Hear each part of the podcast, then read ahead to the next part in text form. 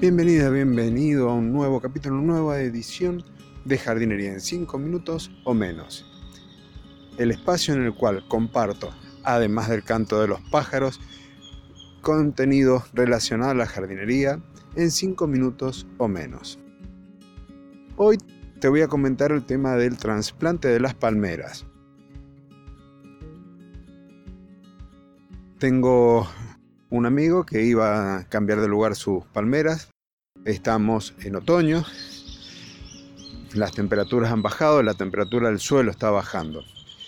¿Cuándo es el momento ideal para el trasplante de las palmeras? Bueno, a diferencia de lo que ocurre con el resto de los árboles, de las plantas de gran porte, perdón, porque la palmera no es un árbol, la palmera necesita ser trasplantada cuando hay temperatura, hay calorcito en el suelo, porque eso estimula el desarrollo de las raíces. Entonces, cuando estamos en verano, resulta ser el mejor momento, primavera-verano, para hacer el trasplante de las palmeras. ¿Qué es lo que vas a hacer cuando la vas a retirar de un lugar para llevarla a otros?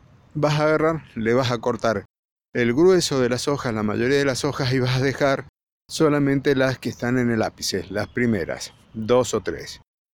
La vas a sacar, vas a intentar de que no se corten tanto las raíces para poderla transportar. Cuando la transportes de un lugar a otro, si la vas a llevar en un vehículo, en el caso de que el jardín de destino sea distinto al de origen, te conviene proteger siempre esa yema apical, ese brote nuevo y las raíces. ¿Para qué? Para que no se sequen con el aire a medida que te estás trasladando.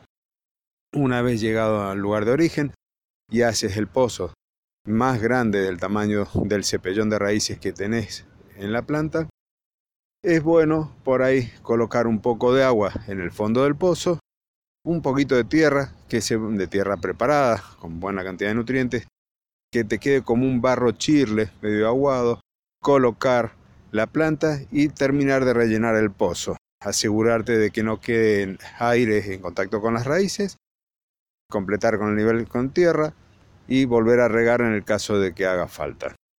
Si la planta es muy grande, te va a convenir agarrar y colocar unos tres puntos de apoyo para que de esa forma el viento y demás no haga que se incline y se caiga.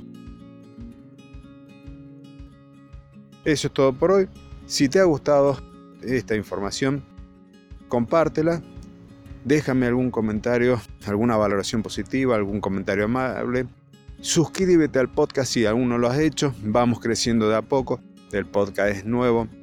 Pero bien, ahí está, todo firme. Vamos para adelante. Te agradezco de nuevo que estés ahí escuchándome capítulo a capítulo, semana a semana. Te invito a formar parte de mis mecenas, como ya te he dicho en, otro, en otra oportunidad.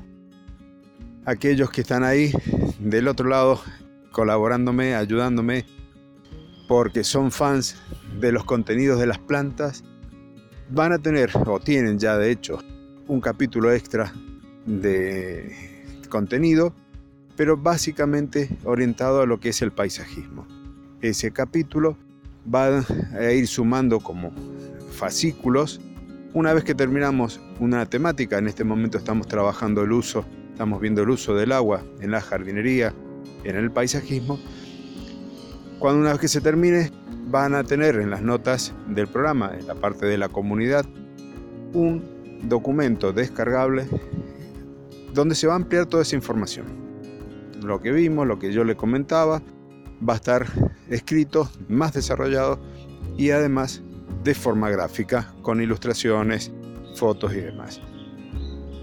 Nuevamente gracias por estar ahí, nuevamente gracias por tu valoración y por estar del otro lado. Nos encontramos el día lunes, Dios mediante, o el sábado si eres uno de mis mecenas. Muchas gracias y hasta entonces.